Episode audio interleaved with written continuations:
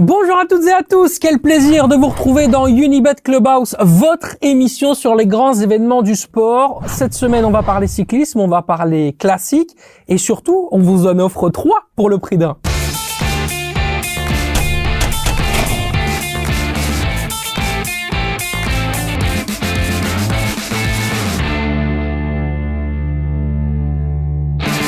Et pour ce faire, nous sommes avec Xavier. Comment ça va, mon Xavier? Ça va mal, et toi, ça va? Bah écoute, ça va. Ça va le cyclisme euh, Ça va. Tu tiens On plutôt bien? on va, essayer de faire, on va essayer de faire de son mieux. Bon bah voilà, on va faire de son mieux forcément. On est dans Unibet Clubhouse, on essaye de, de donner euh, le, le mieux qu'on peut. L'idée c'est de vous permettre aussi à vous qui n'êtes pas spécialement spécialiste de, de cyclisme, eh bien de vous ouvrir à, à- à toute une série de, de, de sports différents. Ici bien sûr on parle des classiques, on va parler du Circuit Newsblatt, euh, de la Strade Bianchi et bien sûr de Milan-San Remo. Et pour ce faire, on accueille un podcasteur, un cycliste amateur. Il est surtout euh, une personne extrêmement passionnée. Ils animent, ils sont à trois. Aujourd'hui, on en reçoit un. Plus tard, on en recevra un autre. Il s'appelle Alexis Retz et il fait partie du podcast Le Petit Plateau à aller écouter absolument. On vous le dit d'ores et déjà. Alexis, comment ça va? Ça va très bien, Sacha. Merci de l'invitation. Ben écoute, c'est avec un, un très grand plaisir. Tu es à la maison, hein, donc on est là, on est relax, on est à la cool, on est dans Unibet Clubhouse, ça va très bien se passer. Euh, petite question comme ça d'abord, euh, qu'est-ce qui t'a marqué dans ce début de saison? Euh, ce qui m'a marqué, bah, il y a beaucoup de choses, même si on est au tout début de la saison. Euh, mais si je devais en retenir un, peut-être parce que c'est le plus récent, je dirais euh, la photo finish entre Caleb Ewan et Tim Merlier. Ok. Euh, C'était complètement fou. Déjà, l'étape en elle-même était folle. Et puis là, on les, on les voit arriver au sprint à deux, euh, impossible à les départager. Il y a Caleb Ewan qui lève les bras, mais après, on voit sur la photo finish qu'en fait, euh, impossible de les départager. Euh, on les voit à deux euh, sur le même écran, le même écran pardon, en train de regarder la photo finish. voilà, dans l'incompréhension totale. Au final, on donne la victoire à Tim Merlier. On ne sait pas encore très bien exactement pourquoi. Euh, voilà. Donc, je, je sais que sur le réseau, on parlait beaucoup de créer un précédent et de, de donner deux vainqueurs. Voilà, c'est un autre débat, mais C'est une image qui effectivement avait fait énormément parler sur les réseaux. Euh, euh, Xavier, tu tu t'en souviens Ouais, également, je suppose. l'image, même limite, il y a des gens qui parlaient, on ferait bien pile ou face pour Ouais. deviner qui c'est, mais au final, c'est vrai qu'au final, ils arrivent, enfin, même avec la photo finish, on s'est pas déterminé, et au final, c'est vrai qu'il faudrait désigner un vainqueur, mais là, peut-être deux dans ce cas-là, mais c'est Pourquoi compliqué, pas, tu vois. Bien sûr. c'est une piste à explorer. Voilà. Alors messieurs, vous le savez, on a un programme qui est alléchant et qui est aussi est extrêmement complet. On a quand même trois classiques à aborder aujourd'hui. Donc je vous propose d'aller et déjà dans le vif du sujet. On va démarrer avec le que oui que non. On aborde bien sûr, comme je le disais, trois classiques importantes et on va commencer par forcément l'omloop, autrement dit en français le circuit, Hot Newsblatt. Brillant en ce début d'année avec sa victoire sur le classique de la communauté de Valence, Arnaud Delis est-il le vrai favori du euh, circuit ou Omloop, vous l'appelez comme vous voulez, Hot Newsblatt Pour moi, oui. Pour moi, non. Allez, c'est un oui-non, ça veut dire qu'on a un premier objet de débat. C'est intéressant. Absent justement au circuit Hot Newsblatt, Wout van Aert et Mathieu van der Poel se retrouveront sur la Strade Bianchi. Cette course peut-elle échapper à l'un des deux coureurs? Oui. Non. Ah, ok, c'est bien. Là, c'est chouette. Bah, dis donc, je pense qu'on va avoir bien, des débats bien. animés. Voilà. C'est, sympa. L'an dernier, Matej Mohoric devenait le premier coureur slovène à remporter Milan-San Remo au nez et à la barbe d'un certain Tadej Pogacar, euh, star du cyclisme actuel. Euh, Mohoric peut-il donc refaire le coup en 2023 Non. Non? Non. Bon, allez, c'est Autant, bien. Donc, vous l'avez compris, on a deux objets de désaccord, un objet euh, d'accord. Petite spécificité, cette semaine, on va parler des étoiles. Alors, on va vous expliquer de manière très euh, synthétique ce dont il s'agit. Les étoiles, eh bien, c'est tout simplement nos experts et notre invité euh, aujourd'hui qui vont nommer eh bien, euh, euh, des outsiders, des potentiels vainqueurs et aussi le l'évident favori euh, à qui euh, on décernera trois étoiles. Donc une étoile, vous l'avez compris, on vous l'a expliqué en off euh, tout à l'heure, une étoile pour les outsiders, deux étoiles pour les potentiels vainqueurs et bien sûr trois étoiles pour le favori évident. On parle donc d'Arnaud Delis. Arnaud Delis, vrai favori de Circuit Hot Newsblatt. Oui, non. Je vais commencer par le, le oui, forcément. Alexis. Euh, pour moi, oui. Pour moi, c'est le favori. Ça veut pas dire que je le vois gagner forcément, mais pour moi, c'est le favori parce que c'est le mieux armé. Euh, pour moi, l'Omlop propose cette année, peut-être plus que jamais, euh, une vraie dualité entre sprinter et, et flandrien d'un autre côté. Flandrien, donc c'est les spécialistes des pavés. Euh, et pourquoi, pour moi, c'est le favori? C'est parce que il dépasse un peu cette dualité. C'est-à-dire que c'est très représentatif de cette nouvelle génération de, de coureurs, très polyvalents. Où pour moi, Arnaud, il est non seulement sprinter, donc il peut aller gagner au sprint, Mais en plus de ça, il a tout pour être brillant sur les pavés aussi. On a vu l'année dernière qu'il se débrouillait bien sur les pavés. Et on a vu à l'étoile de Bessèges que les courtes montées très raides ne lui faisaient pas peur loin de là. Il a quand même battu Pedersen et Cosnefroy euh, sur un sprint en montée. C'est quand même le, le, top mondial à ce niveau-là. Donc pour moi, il a les deux, il a, il a les deux casquettes, Flandrien et sprinter. Donc c'est le mieux armé. Ça veut pas dire que je le vois gagner, mais pour moi, donc il peut. Euh, il, il, voilà, pour l'homme lobe, c'est c'est vraiment le profil idéal. Alors là, j'attends ta, Bah, moi, j'attends ton retour. moi, mon je suis plus ou moins d'accord euh, avec Alexis. C'est juste que il y a pas qu'un favori pour moi. Tu vois, Non. moi, je pense qu'il y a Deli, mais il y a peut-être Laporte aussi, Philipsen. Il y en a différents. Ça, je C'est suis pour ça que dans ta question, quand je dis non, c'est plus dans le sens où pour moi, il y a, on peut pas mettre juste lui comme grand favori. Il y en a deux ou trois qui sont plutôt euh, Je, je suis au d'accord. même niveau. Je suis d'accord. En fait, c'est aussi la culture de l'instant un peu. Il crève tellement l'écran au début Voilà, de saison qu'on qu'on dit, pen- il y a on que lui pense à lui. peut, voilà. Mais bien sûr, il y en a d'autres. Même Philipson, on l'a pas encore vu Voilà. cette année. C'est clair qu'il a le même profil. euh, Il peut, il peut briller. Alexis, je t'ai écouté euh, très attentivement dans ton podcast dédié justement au circuit Newsblatt. Tu dis que tu sens une attaque très rapide dans ce dans cette course, avec forcément pas nécessairement une arrivée qui pourrait être propice à Arnaud Delis, parce qu'on sait que si ça va au sprint, ce sera pour- plus probablement pour lui. Est-ce que tu peux m'expliquer un peu plus en profondeur ton ta réflexion? Oui, bah, tout à fait. Mais euh, c'est totalement ça. En fait, les, les Flandriens, donc ceux qui, qui, qui n'ont pas intérêt à, à attendre le sprint, ils savent très bien qu'ils vont devoir euh, lâcher Arnaud Delis, ce qui n'est pas chose aisée. Donc pour moi, ils vont devoir attaquer très tôt. Ils vont devoir euh, fatiguer son organisme, aussi l'isoler. Euh, parce que s'ils attendent la finale, c'est-à-dire euh, depuis 2019, le- les deux derniers monts, c'est le mur de Gramont et le Bosberg, qui sont euh, situés à 15 et 13 km de l'arrivée. S'ils attendent ces deux derniers monts, ben, Arnaud Delis, il aura encore plein d'équipiers avec lui. Donc même s'il est lâché, ce qui est déjà pas gagné de base, même s'il est lâché, lui et les autres sprinteurs auront leur équipier pour, revenir sur la tête de course avant le sprint. Donc pour moi, ils doivent attaquer très tôt, les isoler, voilà, faire que le peloton soit séparé en plusieurs groupes pour éviter justement un sprint massif. Donc pour moi, ça promet vraiment une course très animée, très offensive, parce qu'ils n'ont pas le choix, les, les Flandriens, les Arnaud- punchers. Oui, c'est vrai. Mais Arnaud Delis, on sait aussi que c'est pas nécessairement aussi, alors je vais aller rebondir dans ton sens, même si tu as dit que c'était le grand favori, c'est pas nécessairement son objectif de la saison, hein, Arnaud Delis. Lui, il va aller chercher le Milan-San Remo, euh, Xavier. Ouais, sûr. Mais bon, après, c'est toujours mythique de gagner cette course. Donc, pour lui, euh, même si c'est pas son objectif de la saison, s'il peut le prendre dans son palmarès, euh, je pense qu'il dira pas non. À son âge surtout, je pense Voilà. que ce serait déjà une grosse victoire. En énergie Plutôt, sur l'énergie, c'est quand même un peu différent. D'aller euh, euh, se dire on a un objectif qui est quand même Milan-San Remo, qui est Voilà, une des plus grandes classiques au c'est dans monde. quasiment un mois, enfin dans longtemps, toi, donc il a le temps de se remettre aussi. C'est pas ça. comme si c'était genre une course euh, cinq jours après. On- oui, mais la- ma question justement, elle, elle, est, elle est intéressante dans le sens où on parle de la souvent de la forme dans le cyclisme, Mhm. de l'état de forme. C'est ça. Est-ce que s'il donne tout sur ce, ce truc-là, ça n'aura aucune conséquence sur Milan-San Remo? C'est ça ma question. Pour moi, non, parce que si, si tu m'avais demandé pour euh, une, une course qui, qui avait lieu le lendemain, je t'aurais dit en effet, là, il faut jouer mollo. Mhm. Là, selon moi, ça fait même partie de son programme d'entraînement. C'est-à-dire qu'il va crescendo jusqu'à Milan-San Remo. Euh, il est certainement pas à son pic de forme à l'heure actuelle, mais il sera en forme et euh, il peut totalement euh, donner 100% comme il donnerait 100% à un entraînement. Pour moi, ça fait partie de son entraînement et ça va pas, ça va pas affaiblir son, son organisme d'ici Milan-San Remo, pour moi.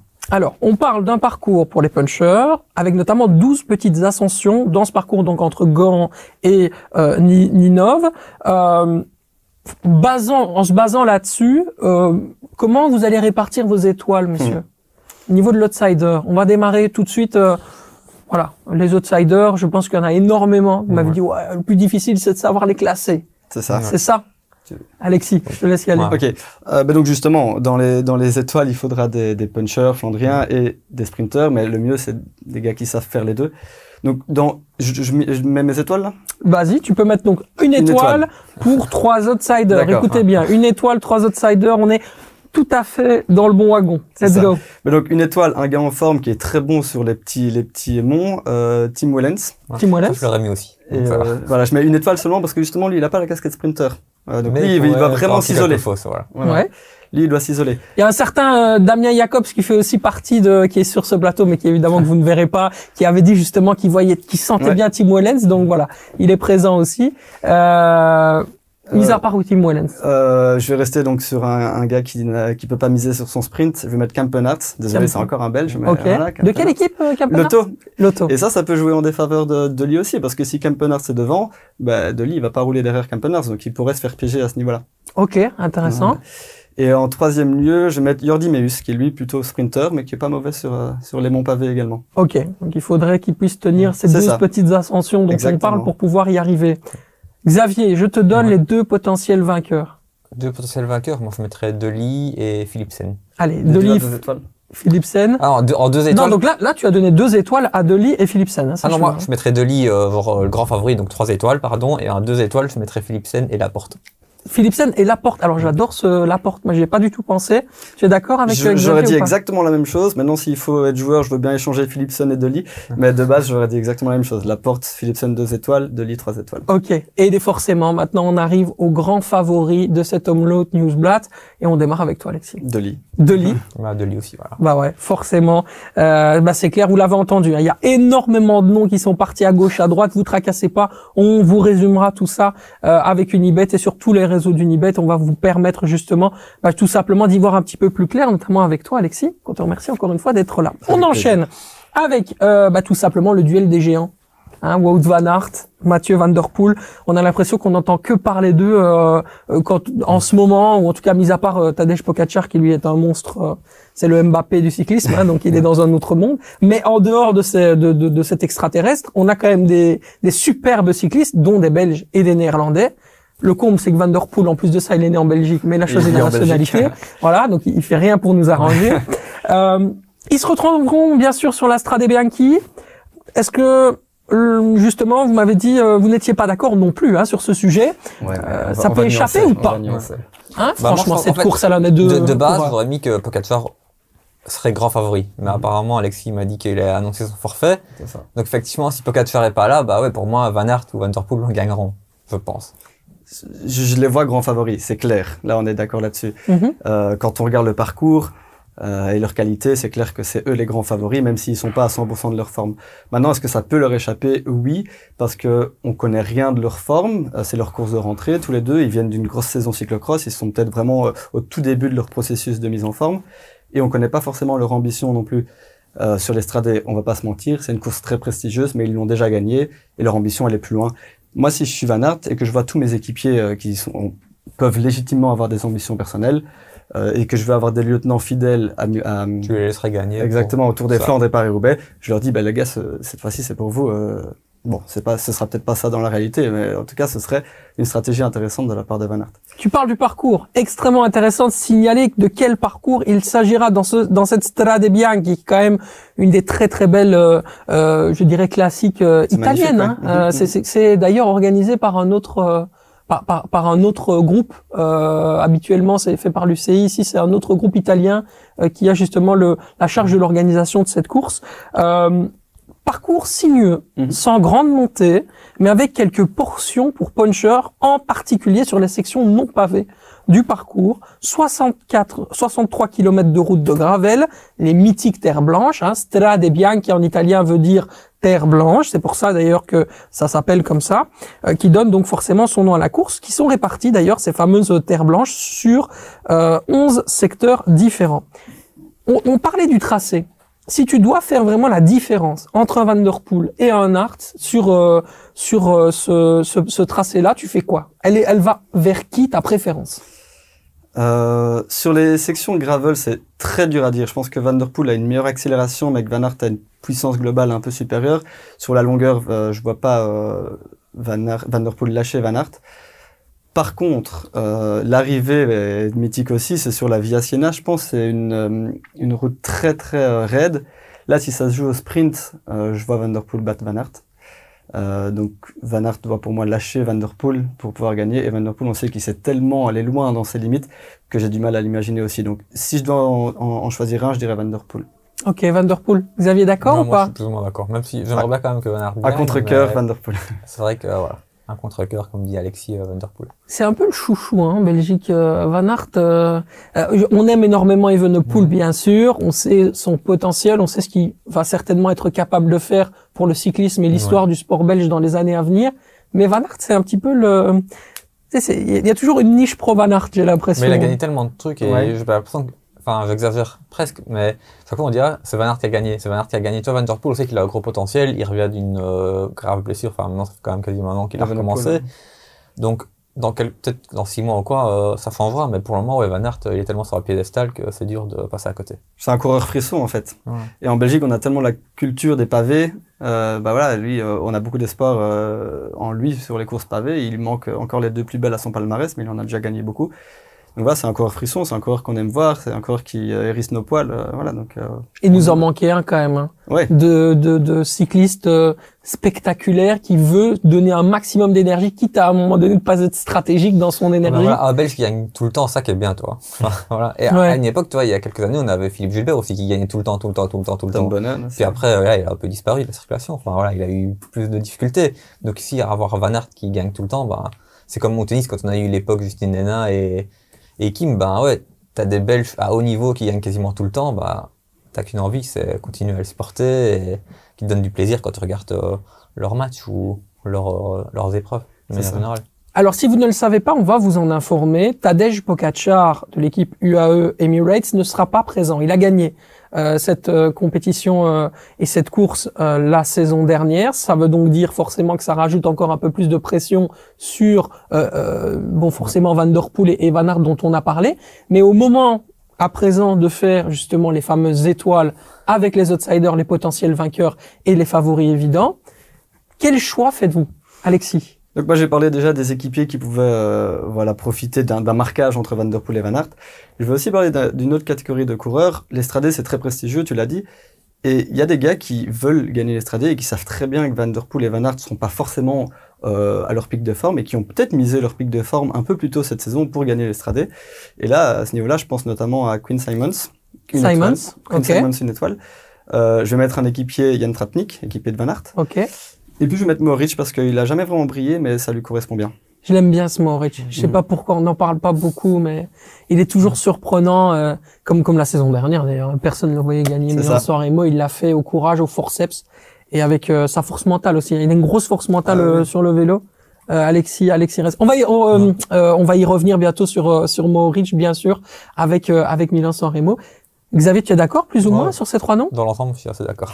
Et Ouais. en potentiel vainqueur, alors tu verrais qui? Potentiel vainqueur, en- donc à deux étoiles, pardon. À deux étoiles. Je ouais. mettrais Van Aert vu qu'on a mis Van Der Poel gagnant. Et en deuxième, euh, c'est compliqué quand même de mettre un autre. euh, je pense qu'il y a vraiment, pour moi de base, il y a vraiment Pogacar euh, grand favori, et puis Van Aert et Van Der Poel euh, à deux Il étoiles. est en train de libérer tout l'espace. hein. Ici, Son je dois- absence libère tout. Ici, je dois en mettre un, bah, un des deux, je dois en mettre tout en haut à trois étoiles. Et donc il y a un trou et je sais pas forcément euh, qui mettre.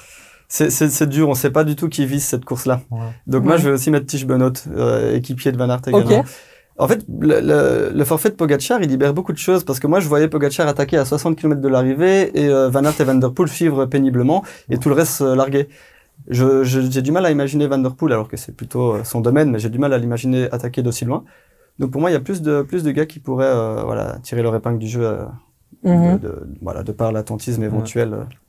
Donc du coup, forcément, pour euh, pour le, le fameux euh, favori Ouais, évident, on va aller sur euh, on va aller sur Van Der Poel Ouais. bien calmement quoi. Oui, Bah c'est très bien. Comme ça au moins les choses sont sont, sont mises. Euh, Milan San Remo, messieurs, bien sûr, on vient d'en parler. Euh, Matej Mohoric, premier Slovène à gagner Milan San Remo, on est à la barbe de euh, de, de Tadej, Pogacar, pardon. Bah, là aussi, c'était la surprise la saison dernière. hein.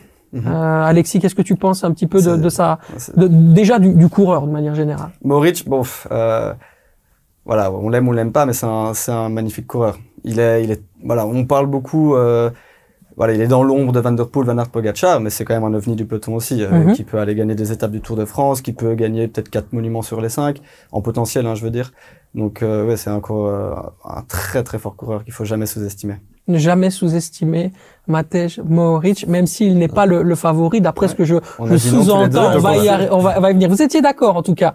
Euh, Xavier, pour continuer sur Bah, l'argumentaire le de problème, en fait, c'est dur pour moi de mettre un favori alors que c'est quand même euh, lointain encore. Toi, comme par exemple pour l'Estrade, bah, Pogacar, on apprend qu'il est euh, forfait alors que c'était quand même le grand favori. Donc donner un favori pour Milan San Remo à l'heure d'aujourd'hui, pour moi j'ai du mal. Donc c'est pour ça que j'ai pas envie de le mettre grand favori, parce que peut-être Ouais, qu'il ouais. va se blesser, peut-être qu'il sera pas en forme à ce moment-là, peut-être que c'est pas forcément dans. euh, peut-être que d'ici là il participera pas aussi, toi. Mhm. Peut-être Bien qu'il a sûr. pas ce programme, donc c'est pour ça que j'avais pas envie de le mettre grand favori. Surtout qu'il a déjà gagné. Mhm. Et quand tu as déjà gagné euh, un grand monument comme ça, bah, peut-être que tu as envie de mettre ta saison ou l'accent sur un autre monument pour euh, à croire ton palmarès, va gagner genre deux fois Milan-San Remo et jamais rien d'autre, tu vois Ouais. ce que je veux dire. Puis Oui. sorry, dis-moi. c'est- euh, puis c'est la course pour moi la plus indécise de l'année. Ouais. Il y a, il y a 50 gars qui peuvent gagner euh, Milan-San Remo, donc c'est très dur de mettre un favori. Alors justement, tu parles justement de- du, du- du, du fait que c'est très compliqué de, de mettre un favori, mais on dit justement que c'est l'issue de la course Mhm. qui est d'autant plus indécise que ça pourrait être un sprinter, ça pourrait être un puncher, et euh, on, on ne sait pas vraiment sur quel euh, pied danser à l'heure actuelle. On, on en vient un peu à ce que vous dites. Vous êtes d'accord globalement avec euh, avec ça C'est vraiment l'issue, euh, je dirais, euh, de, de- de- voilà, de, de- le parcours qui fait en sorte que ça va être compliqué de, de se départager. Quoi. C'est ça, en fait, Milan-San Remo, c'est euh, des heures et des heures d'ennui pour euh, 20, 20 minutes sous apnée totale, euh, vraiment passionnante. On sait pas, non mais c'est vrai, on sait pas si les punchers vont réussir à, à lâcher les sprinters, on sait pas si les sprinters vont réussir à revenir. Et maintenant, il y a une troisième catégorie, c'est les descendeurs, avec Mhm. euh, Mohoric qui l'a prouvé l'année dernière. Donc, euh, il y a plein de catégories de coureurs qui peuvent gagner et c'est ça qui rend la course passionnante. Alors, je vais poser une question. Est-ce que c'est grave si on s'endort un petit peu pendant le pendant une course de cyclisme, Alexis? Pour un Euh. fan de cyclisme, est-ce que c'est considéré comme un sacrilège? Parce que bon, on en parlait avec Xavier dans le dans, dans- en venant. Voilà, à un moment donné, on a envie de s'assoupir. Est-ce que est-ce que c'est possible ou pas? Il y a des courses où c'est pas le cas du tout, hein, Ah je te non. rassure. Mais sur des courses comme ça qui sont longues, qui Tour du de France, temps, qui sont stratégiques. Ouais, oui, bah oui, écoute, euh, pour moi, euh, bon, moi j'aime bien, euh, quand j'ai le temps, j'aime bien écouter les anecdotes des commentateurs et autres, mais oui, Milan-San Sur les églises, par exemple. On fait un exactement. bisou à Rodrigo Voilà. qu'on aime fort, qui adore nous parler des églises. Voilà, voilà, oui, bah, c'est passionnant. Mais, euh, mais voilà, Milan-San Remo, c'est clair que euh, les, les 200 premiers kilomètres, 250 premiers kilomètres, il se passe pas grand-chose. Moi, je vous conseille d'allumer non pas au Poggio cette année, mais à la Cipressa, qui est à 40 km de l'arrivée, parce que si Pogacar veut gagner, il sait très bien qu'il doit embrayer euh, avec son équipe dès la Cipressa. Donc, euh, voilà, des 40 derniers kilomètres devraient être un peu plus passionnants que le reste. Allez les étoiles, à présent on démarre bien sûr avec les potentiels outsiders. On vous rappelle bien sûr une étoile pour trois potentiels outsiders. Et puis bien sûr on ira avec les vainqueurs, deux étoiles et les favoris évidents, une étoile. Alexis. Une étoile, je vais Outsider. mettre, euh, ouais, je vais mettre Anthony Turgis, voilà, pour nos Turgis. amis français, qui a fait deuxième l'année dernière. Euh, bah, parce que pourquoi pas, il reste quand même. euh, Allez why not? Ouais. On se l'attend, c'est la petite, étoile, euh, la petite cote. Non, je le mets pas à Ah, deux parce que en fait, quand on regarde l'année dernière, quand il surprend tout le monde avec sa avec sa descente, ben il est très fort, donc il était bien placé, mais c'était Pogacar et Van Aert les plus forts dans le Poggio, dans la montée, puis Van der Poel après. Et on voit qu'il profite un peu d'un marquage entre les autres. Il surprend en fait Pogacar et Van Aert. Il passe devant, euh, il prend 20 mètres, personne n'ose prendre sa roue, et donc là il est parti. Cette année, on s'y attend, personne va le laisser partir. Mhm. Donc euh, il sera peut-être dans le groupe de tête, mais je le vois mal, euh, je le vois mal partir et prendre 20 mètres comme ça. Donc je le mets qu'à une étoile. Et puis euh, une autre, bah les Arnaud Delis, pourquoi pas. Allez, Arnaud Delis m'a dit décidément. Je regardais un podcast euh, français, il disait mais ils sont fous ces Belges avec Arnaud Delis. Ils veulent le voir gagner partout. Ils veulent le voir gagner euh, par, euh, justement et, et à peu près sur toutes les sur toutes les courses. Ouais. Euh, Je me rends compte que j'ai oublié plein de noms parce qu'il me reste que trois noms. là, oui, avec non, les- non, mais en potentiel vainqueur, moi, je, enfin, je- depuis tout à l'heure, je vous ai pas beaucoup entendu parler d'un certain Arnaud Demar. Oui, tout à fait, il pourrait. Arnaud Demar, ça, c'est un nom qui, qui vous moins, parle ou pas euh, Bah, Oui, bah, sur l'Omlop et sur euh, et sur l'Estradé, pas trop. Milan San Remo, il a déjà gagné. Oui, Donc euh, mais non, mais c'est pour ça que je viens sur euh, sur. Arnaud Demar dans, dans le sujet Milan-San Remo. Est-ce que ça peut pas être le potentiel vainqueur? Est-ce qu'à lui, on peut pas lui donner deux étoiles? Moi, je allez, pour... pour, te faire plaisir, on peut Ouais. Ah, il y croit pas. T'as vu, il y croit Ouais, pas. voilà. peut-être une étoile. Allez, allez. une étoile. Allez, c'est possible. Là, justement, potentiel vainqueur, mon cher Xavier. Bah, je vais mettre euh, Van Aert. Aert, bah Ouais. oui, il a le Comme- profil pour. ouais, ça, ça, Chaque course où il s'aligne, on peut le mettre potentiel Ouais. vainqueur. donc, voilà. Ouais, et puis bien sûr le, le, le favori évident. C'est difficile, hein. Là, on est dans, on est dans une, une période où c'est tellement loin, effectivement, qu'on peut pas vraiment déchiffrer Ouais. un nom. Mais s'il y a vraiment le, le nom que, que vous sortez, moi, mon favori c'est Arnaud Demar, voilà. Comme ça, je le dis. Euh, franchement, Euh, j'espère qu'il y a que des Belges qui vont nous écouter, mais moi, je vais mettre Jasper Philipsen. Ok, Jasper Philipsen. Ok, intéressant. Non, bah, Xavier, pourquoi pas, c'est vrai que ça se tente, euh, Philippe. ça bah, se tente, hein. il monte bien quand il est en forme, il, il sprint extrêmement bien, donc pourquoi pas. Après, c'est un équipier de Van der Poel. Van der Poel sera sans doute euh, Ouais. le leader sur cette étape. Ça Ouais. dépend, toi, s'il a gagné. Euh, Ouais, ça joue peut-être. Il va peut-être se dire, allez, celle-là, c'est pour toi. C'est vrai, c'est vrai. Après un monument. hein. Bah, on sait jamais, hein. On sait Mhm. jamais, effectivement. De toute façon, c'est vrai qu'il y a pas mal de données complètement indécises Ouais. dans une course de cyclisme et aussi les stratégies. Il y a aussi ce qu'on appelle les fringales, ce qu'on appelle les tra- les, oui, les, j'allais dire les trahisons. Bon, on en a eu quelques-unes quand même pendant des courses, des trahisons entre, qui- entre équipiers. D'ailleurs, euh, c'est une petite aparté, j'ai vu ce qui s'est passé entre Godu et, euh, Ouais, et bah, ouais. C'est compliqué, hein. C'est très compliqué, euh, mais je sais même pas très bien le programme de Arnaud Demar. D'ailleurs, euh, j'imagine qu'il fait Milan-San Remo, mais euh, je sais pas, si- je sais pas si ça fait partie de ses Il ses en fin de contrat. J'ai cru comprendre qu'il était en fin de contrat euh, au bout de la au bout de la saison. Ça va être compliqué quand même pour lui dans son ouais, sa fin de saison. En tout cas, va être compliqué au vu ce qui s'est bah, passé. déjà, est-ce qu'il va participer au Tour de France? C'est pas, c'est pas gagné. Euh, ouais, c'est- c'était une énorme erreur de David Godu de, de lancer ça dans, voilà, en public, parce que maintenant tout le monde va attendre la décision de Marc Madio, qui est le directeur de, de FDJ. Est-ce qu'il va le mettre sur le Tour de France ou pas? Euh, Pour moi, non. Pour moi, non. Il n'était pas prévu de base, donc non, mais Ouais. ouais, c'est Comme quoi, il y a aussi du rififi. C'est pas que dans les vestiaires de foot. C'est Hein. C'est aussi non. dans les équipes de cyclisme. Il y a Tous les sports collectifs, je pense. Voilà. ça se chamaille. Et bon, ils ont assez de coureurs. Voilà. M'a-t-on dit que pour pouvoir qu'ils s'évitent jusqu'à la fin de la saison. c'est euh, possible. C'est c'est une possibilité aussi. Mais ils vont déjà, ils vont déjà rouler ensemble à Paris-Nice, il me semble. Ouais, effectivement, effectivement. Messieurs, on va jouer à question pour un expert. Question pour un expert, justement dédié aux cyclistes vainqueurs de Milan-San Remo. Ok. Voilà. Compliqué. Ouf, on l'a senti tout de suite. Ouais. Xavier là, il est, il Ouais, est dans la suis un peu plus complication. confiant, mais ça là, va le faire, mon copain. Ça va le faire. Ouais. Allez, on va s'amuser. La première défaite de la saison arrive, je crois. Ah oui, il est très dur à battre au quiz. Ouais, hein. c'est vrai Je te le dis, il est très très Mais dur à Aujourd'hui, je battre. pense que tu pourras me battre. Ouf, non, pas sûr, on va voir. Mais t'es quand même euh, très très fort, donc je pense que je pense que ça va être une belle bataille. Allez, on démarre tout de suite pour euh, bah, question pour un expert. C'est très simple. Hein, donc il y en a trois euh, réponses possibles. Euh, si bien sûr euh, on arrive à deux réponses correctes à zéro, bah, on la joue la dernière pour la belle. Mais c'est fini Ça et va. le fameux chocolat offert par Ken en fin d'émission. On vous attend très très fort avec le chocolat, Monsieur Ken Reyck, producteur de cette émission qu'on embrasse. Alors, vainqueur du Tour de France en 1983 et 1984, je suis un cycliste français qui aurait pu en gagner un troisième s'il n'avait pas perdu Laurent Fignon. pour 8 secondes en 89. Laurent Fignon, ça va très très vite, Moi, ça Xavier. va. Pas trouvé. donc, Ça euh, va très très vite. Qui, lui qui était né à Paris, qui fut euh, pendant dix ans l'un des consultants télé les plus en vue, hein, où il a notamment justement marqué les esprits sur France Télévisions. On l'appelait l'Intello, ou Ouais. alors il Professore, Ouais. grâce notamment à sa victoire sur le Giro en, en 89 là aussi. Décédé des suites d'un cancer euh, le 10 août 2010, il restera justement à jamais gravé dans les esprits des fans de cyclisme. Laurent Fignon, ça te ça te parle Qu'est-ce qui te vient à l'esprit quand tu penses à Laurent Fignon Directement les, les 8 secondes d'écart. Bon, moi, j'ai pas du tout connu cette période-là, mais c'est vrai que quand j'étais petit, euh, je passais mon temps à regarder les palmarès et tout. Et oui, bah, ça, ça m'avait marqué cette histoire des, des 8 secondes avec euh, Greg LeMond euh, Mhm, ouais. lors de la dernière étape. C'est assez assez fou effectivement. Bon, on va y aller Xavier. On peut y aller, ouais. On va se reprendre. On peut on est mettre le- reparti. On peut mettre le 0-2. Let's go. Allez, let's go, on est reparti. Né en Sicile, je suis adepte du VTT. Mon nom, mon surnom, est souvent assimilé à un des plus grands poissons, les plus dangereux de l'océan. Ibali. Oui, mais oui, Vincenzo, grande Vincenzo. Ça, j'aurais pu l'avoir. Avec un peu plus de temps, j'aurais pu l'avoir. Ouais, voilà. Là, là, mais justement, je t'ai regardé exprès Ouais, avant. mais- Je me suis dit, mais non, mais il va l'avoir, Ouais, c'est pas beaucoup. possible. Voilà, bon. Allez, c'est bien joué quand même. euh, mon cher Alexis, tu, tu vois, tu, tu- tu es le Tadej Pogacar de cette Unibet Clubhouse, complètement en train de mettre tout le monde euh, à l'amende. Mais voilà, on parle bien sûr de Vincenzo Nibali, âgé de 38 ans, qui a remporté d'ailleurs une Vuelta de Giro ainsi qu'un Tour de France en 2014 durant sa carrière, grimpeur, mais aussi puncher. Mm. Il est Descendeur. considéré descendeur, bien sûr, considéré comme l'un des 2014, meilleurs. euh. Ouais, je pense. ouais, C'est si loin que ça Ah oui, bah, il est, il est à la retraite, là, presque. Ouais, bon, c'était il y a presque 10 ans. toi. il a pris sa retraite. Ouais, mais je pensais que c'était peut-être 2016, toi, un peu Ouais, plus. c'est vrai. Putain, les années passent vite. Et Ouais. il est aujourd'hui en fait conseiller technique dans une équipe cycliste professionnelle qui s'appelle Q36.5 avec justement un certain Fabian Cancellara Ouais. qui sera présent, qui a été invité justement par l'organisation à Milan San Remo. Donc voilà, c'est beau, c'est un peu la la boucle euh, qui se qui se termine. C'est c'est des fans. Quand on a grandi dans ce métier-là, quand on a fait telle chose, on n'a pas envie de, de quitter ce milieu. Non, je pense, bah oui, c'est ce qu'on fait le mieux, en plus, hein. ouais, ouais. On est là-dedans, quoi. On est, on est à fond.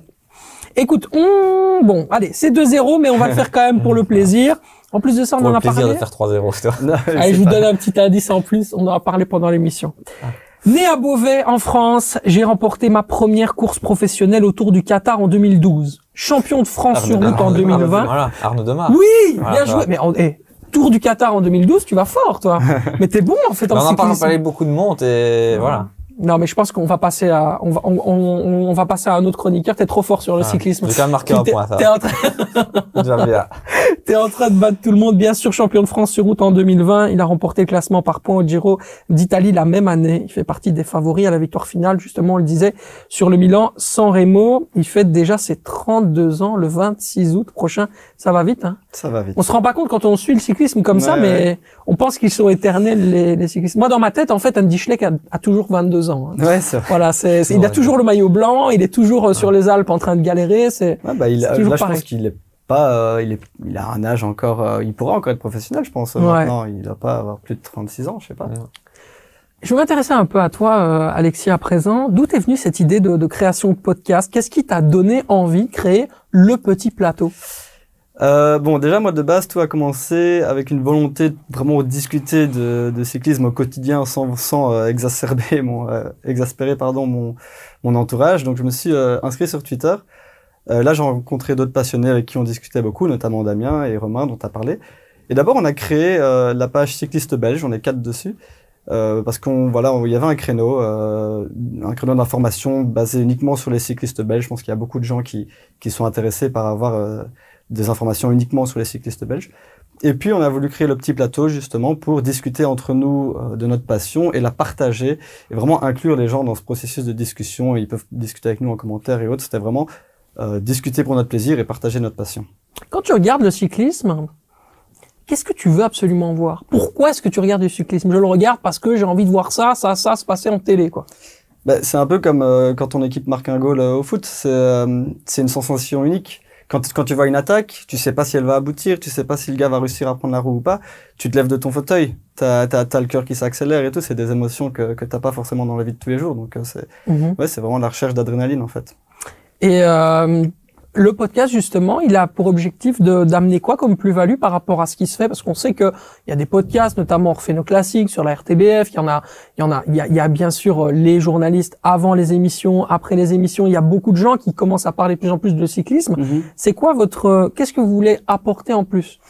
Je pense que nous, en fait, on est juste des, des, des passionnés, mais vraiment très passionnés. Et donc, Mhm. euh, nous, notre touche, c'est vraiment un peu de, de vouloir recréer une espèce de euh, discussion de comptoir entre potes où on parle de vélo, on refait le monde et, euh, et on a envie un peu que les gens qui sont comme nous, qui ont envie de parler de vélo, se sentent inclus dans la conversation. Ils ont l'impression d'être là avec nous.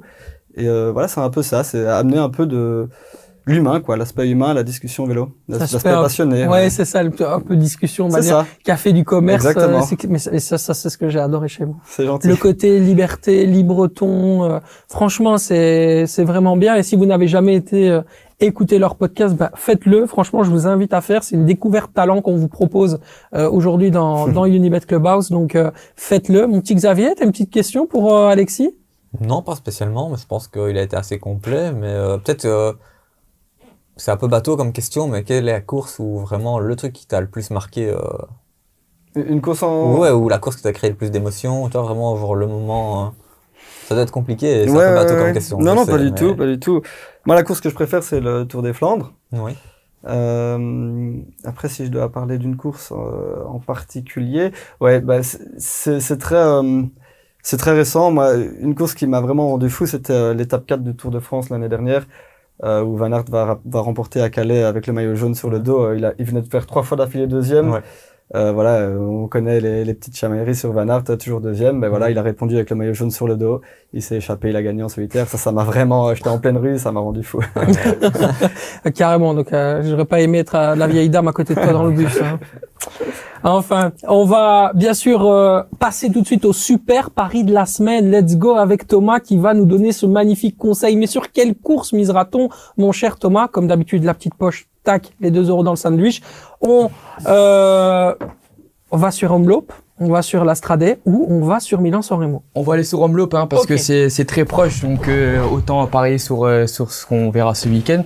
Donc euh, on a parlé beaucoup de Arnaud euh, Delis de votre côté. Euh, vous le voyez comme euh, comme le favori. Euh, la cote, enfin en, en, en cyclisme, en- les cotes en général sont, sont très élevées, donc c'est différent du foot ou du tennis ou d'autres sports. Donc c'est ça qui est, est très cool. Euh, Delis, la cote vainqueur, elle est assez élevée, comme je viens de le dire, elle est à 8. Mais on va essayer d'assurer le coup avec un top 3. Euh, elle est à 3. Donc euh, franchement, ça se tente, vu que vous le voyez tous comme favori. En top 3, euh, Arnaud Delis. Thomas a donné sa vérité. Est-ce qu'on suit notre expert, Alexis? Sur le top 3? Ouais.